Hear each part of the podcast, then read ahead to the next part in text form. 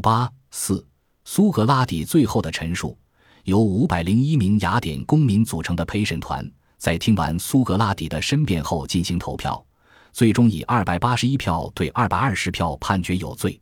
尽管被大多数陪审员认为有罪，但是苏格拉底还是有机会提议用流放或罚款来代替死刑。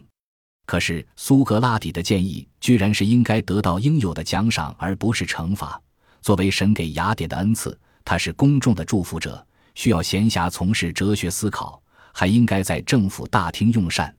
苏格拉底最后重申了自己的使命：勤勉地对待神谕，绝不缄默，绝不保持沉默，因为沉默就是违背神谕。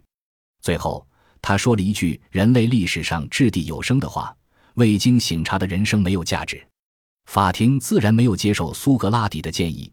苏格拉底宁愿因自己的措辞而死，也不愿意以失节的言行苟活。他接受了死刑，并且从容地探讨了死亡。诸位，逃死不难，逃罪恶却难得多，因此罪恶追人比死快。我又钝又老，所以被跑慢的追上；控我者既敏且捷，所以被跑快的罪恶追上。现在我被你们判处死刑，行将离世，控我者却被事实判明不公不义，欠下罪孽的债。我受我的惩罚，他们受他们的惩罚。我对你们说：杀我的人啊，地势为证。我死之后，惩罚将立即给予你们，其残酷将远过于你们之处我死刑。现在你们行此事，以为借此可免暴露生平的隐特。可是我说，效果适得其反。将来强迫你们自供的人更要多。目前被我弹压住，你们还不知道呢。他们年轻，更苛刻，更使你们难堪。你们以为杀人能尽人指摘你们生平的过失，可想错了。这种指棒的方法绝不可能，又不光彩。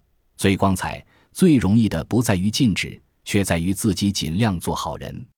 苏格拉底还告诉人们，死亡并不一定是一件最大的坏事。死后无非两种可能：一种是什么都不存在了，没有任何感觉，就和安眠、沉睡一样，没有什么好可怕的；另一种就是灵魂转移到其他地方。那么他就有机会和人类历史上最伟大的那些人对话了，比如荷马、赫西俄德等等。最后，苏格拉底向雅典公民嘱咐说：即便死后，他仍然希望自己的儿子能够关心德性胜过功名利禄，希望民众能够像自己对待雅典公民一样对待自己的儿子，不断警醒他们要醒察，要去过值得过的生活。